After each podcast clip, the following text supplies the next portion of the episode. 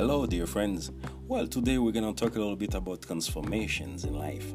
As we all know it, almost everyone are looking for new experiences in life, and sometimes we even go far away from home just to get it. But unfortunately, almost no one want to accept the fact of leaving behind certain things such as habit or even friendship.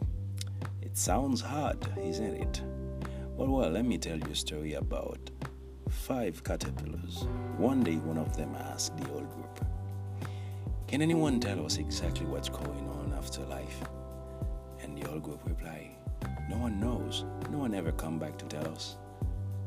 And one say, What about if we say, the first one between us they should come back and tell us exactly how it is?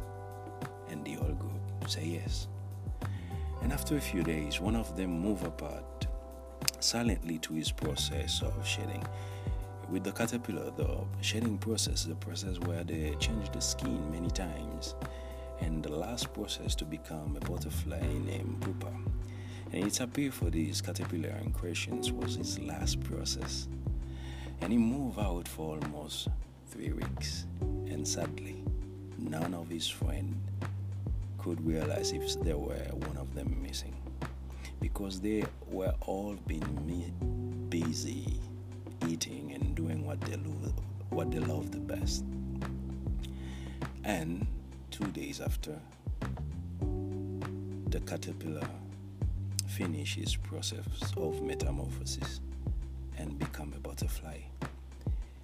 And as a newborn of uh, like, uh, as a new butterfly, as a newborn, and he was still having the mind of a, of a caterpillar because the first thing he was trying to do at the beginning was to crawl, which is the way caterpillar work, and he couldn't.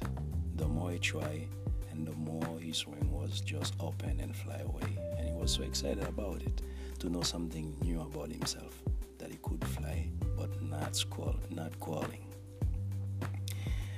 So on the way, he get hungry and he look for some leaf to eat to take a bite.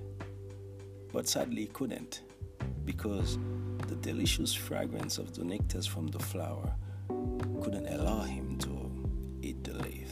So he moved to the flower and started eating nectars. And from there, he was also excited that he couldn't eat leaf anymore, nectars from flowers. And from there, he could knew new people, new butterfly like him, who understand what he was saying and do the same thing he was doing. And he was so excited about it. And suddenly, the idea of his friend came in his mind, and he go look for them, and he found them. And he was so excited, trying to tell him exactly everything that was going on in his life.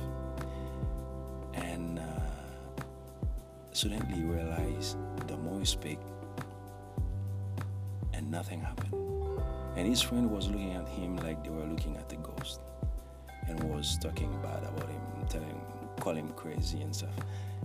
And he just find out he wasn't their friend. It was him who was changing. He didn't speak the same language as their friends anymore. He was someone else. So what he did, just open his ring and fly away. So most of the time, we found ourselves into a transformation process. And without knowing that if we change inside, outside also we change. And we're always trying to carry with us with us and sometimes our old friendship. We need to understand, like they say, the day you change your mind, everything else will follow. If you're having a transformations project, a process, you need to understand that everything will change, everything will come along, don't think you are losing your friends. In this process, there is no such things as losing. There is only transformations.